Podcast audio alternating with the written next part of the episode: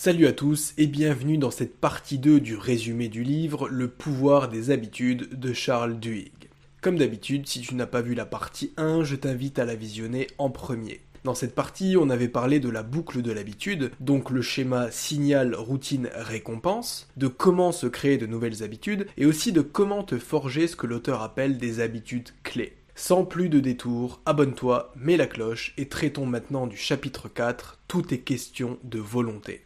Par principe, transformer ses mauvaises habitudes en bonnes habitudes, ça fait du sens. Préférer une séance de nage plutôt qu'un verre de whisky, un chewing-gum plutôt qu'une cigarette, ou encore une randonnée en extérieur plutôt qu'un week-end devant la télévision. Tout ça a l'air simple sur le papier, mais si tu as déjà essayé d'arrêter de fumer ou de perdre du poids, tu comprends bien à quel point c'est difficile de se créer une nouvelle habitude. Parce qu'il y a un autre paramètre à prendre en compte et qui est la volonté. Pour l'auteur, il n'y a rien de plus important que ça lorsqu'on parle de modifier ses habitudes. Dans les années 60, l'université de Stanford a mené une étude dont tu as sûrement déjà entendu parler. Elle est plutôt connue et sans surprise, on va parler de l'épreuve du marshmallow. Dans cette dernière, on emmenait un par un des enfants dans une pièce. C'était des enfants d'environ 4 ans qu'on asseyait à une table sur laquelle se trouvait un marshmallow. On expliquait aux enfants qu'ils avaient la possibilité soit de manger le marshmallow immédiatement, soit d'attendre quelques minutes pour en recevoir un deuxième. Après leur avoir dit ça, la personne qui les accueillait sortait de la pièce pendant 15 minutes et on observait ce qui se passait à travers une vitre teintée. Certains enfants se mangeaient les doigts pour résister à la tentation, d'autres léchaient le marshmallow juste pour en avoir le goût mais sans croquer dedans, et en bref, il s'est avéré que seulement 30% des enfants ont été capables de différer le plaisir et donc d'attendre un quart d'heure pour avoir deux marshmallows. Mais en vérité, la partie la plus importante de l'étude n'intervient que plusieurs années après. Les expérimentateurs ont suivi ces enfants jusqu'à leur âge adulte et ont remarqué que ceux qui avaient été capables d'attendre 15 minutes avaient obtenu de meilleures notes à l'école, étaient plus sociables que la moyenne et étaient moins enclins à développer de mauvaises habitudes comme la prise de stupéfiants. Des études similaires ont été menées par la suite et ont confirmé l'esprit de la première. Et contrairement à ce qu'on pourrait croire, la volonté n'est pas quelque chose d'inné, mais bien une compétence qui se développe avec le temps et la pratique. Le livre cite l'exemple de Starbucks. Dans le cadre de la formation des employés, on leur demandait de faire particulièrement attention à sourire et être poli envers leurs clients. Pourtant, dès lors qu'une source de stress intervenait, qu'un client s'énervait par exemple, les employés semblaient perdre leur capacité à sourire et à être sympathiques et les membres du staff qui avaient été préalablement formés à la gestion des conflits étaient plus à même de rester calmes. L'enseigne leur a donc appris une technique consistant à écouter ce que le client avait à dire, prendre acte de sa plainte, le remercier et lui expliquer les raisons qui ont conduit à l'incident. Toutes ces étapes, ça avait pour but d'écarter l'émotionnel de la réponse qui était donnée, donc de donner une réponse un peu structurée et un peu automatique. Ça permettait au moins de conserver un dialogue calme. Et même si tu ne peux pas la répliquer à 100% à l'identique, tu peux toujours t'en inspirer pour gérer tes conflits du quotidien. Chapitre 5 L'effet de groupe sur les changements d'habitude. On dit souvent qu'on est la moyenne des 5 personnes avec lesquelles on passe le plus de temps et pour cause. À ton avis, pourquoi est-ce que c'est si difficile d'adopter de nouvelles habitudes seul dans son coin? Pourquoi est-ce que c'est si compliqué de se motiver à aller seul à la salle de sport après le travail, tandis qu'à deux c'est bien plus motivant?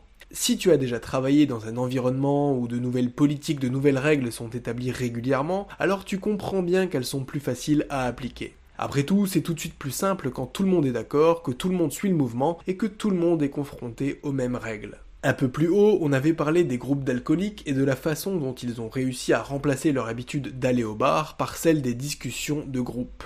On avait dit que c'était une des raisons de leur succès. Mais en vrai, ça va bien au-delà de la simple substitution d'habitude il place dans l'effet de groupe une sorte de puissance supérieure, si on veut, qui réunit la volonté de tous les membres du groupe et qui en fait quelque chose de plus fort qu'eux. Donc, dans leur cas, non seulement la foi est essentielle, mais en plus ils bénéficient d'une atmosphère communautaire qui joue un rôle capital. Pourquoi? Parce qu'encore une fois, l'homme est un animal social et il croit dans le pouvoir du groupe.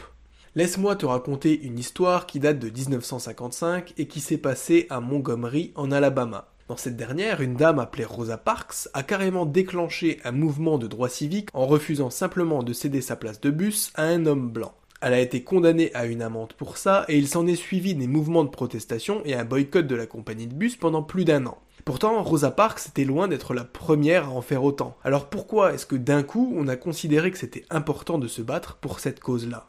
En fait, c'est simplement parce que Rosa Parks était quelqu'un de très charismatique. Elle était bien connue dans sa ville et y avait de nombreux amis et de nombreuses activités tant associatives que religieuses. Donc quand elle a refusé de céder sa place à un homme blanc, ça a eu un gros impact tout simplement parce que c'était une personne d'influence. En général, les sociologues disent qu'on est surtout amis avec des gens comme nous, c'est-à-dire des gens qui ont à peu près la même position sociale, les mêmes activités et le même revenu que nous. Mais Rosa Parks, elle, était vraiment amie avec tout le monde, c'est-à-dire avec des noirs aussi bien qu'avec des blancs, et avec des ouvriers agricoles aussi bien qu'avec des professeurs d'université. Et c'est donc le pouvoir de ces amitiés qui a permis de répandre son engagement. Elle a par la suite bénéficié du soutien de Martin Luther King, avec le résultat qu'on connaît aujourd'hui. Les gens ont commencé à croire qu'un changement était possible et la ségrégation a depuis lors pris fin.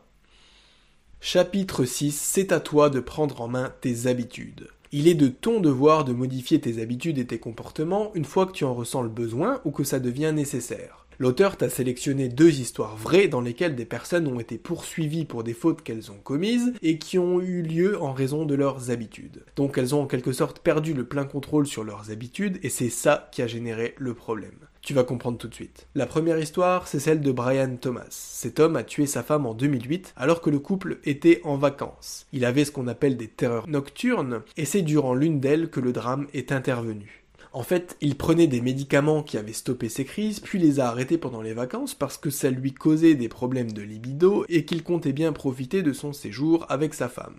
À cause de la rupture de cette habitude, donc la prise de médicaments, les terreurs nocturnes ont recommencé et il a tué sa femme pendant son sommeil sans même en être conscient parce qu'il n'avait plus le contrôle de son corps. Une étude a démontré que pendant une crise, seules les parties primitives du cerveau fonctionnaient et donc que Brian Thomas ne savait pas concrètement ce qu'il faisait.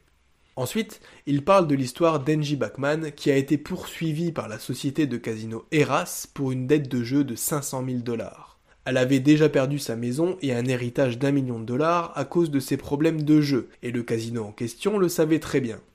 Pour autant, l'établissement n'arrêtait pas de lui envoyer des coupons pour des séjours gratuits dans leur hôtel casino. En tant qu'accro au jeu, Bachman ne pouvait pas dire non. Résultat, ça n'a fait qu'aggraver sa dépendance au jeu et c'est ça qui a mené à cette fameuse créance de 500 000 dollars. Et l'objet du procès, c'était donc de savoir à qui la faute. Est-ce que le casino était infondé à demander le remboursement d'une dette qu'il avait provoquée, ou est-ce que c'était à Bachman de se contrôler pour ne pas céder à la tentation?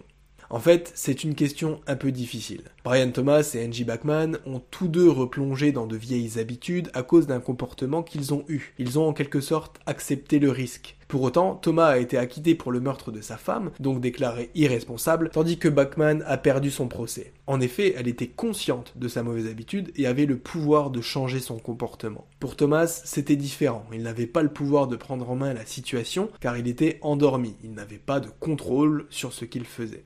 En conclusion, on développe tous des habitudes, bonnes ou mauvaises, ainsi que des comportements inconscients difficiles à arrêter. Changer sa routine tout en gardant le signal et la récompense, c'est la clé pour changer tes habitudes. Et c'est capital d'apprendre à les changer parce qu'elles sont déterminantes dans ta réussite ou non. J'espère que tu auras apprécié cet épisode 2 et que maintenant tu comprends un peu mieux le fabuleux pouvoir des habitudes. Si c'est le cas, n'hésite pas à le liker, à le partager et surtout dis-moi en commentaire quelles habitudes tu comptes te créer ou supprimer. C'était ebook, je te dis à bientôt pour un nouveau résumé. Ciao ciao